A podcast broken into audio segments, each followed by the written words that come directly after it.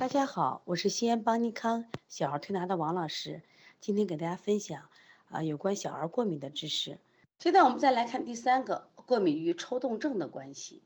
抽动症呢，在西医又叫抽动秽语综合症，就是指的是一种多发性不自主的抽动，就是小孩儿啊频繁的眨眼、挤眉、挤眉弄眼、撅嘴、吸鼻，啊，有的孩子是耸肩，你看您的孩子有没有这种症状啊？那天我们来了个宝宝，这个孩子呢，不光是这个急眼，他还抽腿，有的孩子还什么呀？就是他身体在不停的抖动。那么这些呢，你看起来好像没有发烧呀，啊，咳嗽严重，实际上这个病是危害是特别大的啊。因为抽动症合并多动症，这个孩子注意力下降，就神情古怪，经常会得到什么呀？老师的批评，啊，同学们的什么呀？隔离，对孩子的情绪影响是很大的啊。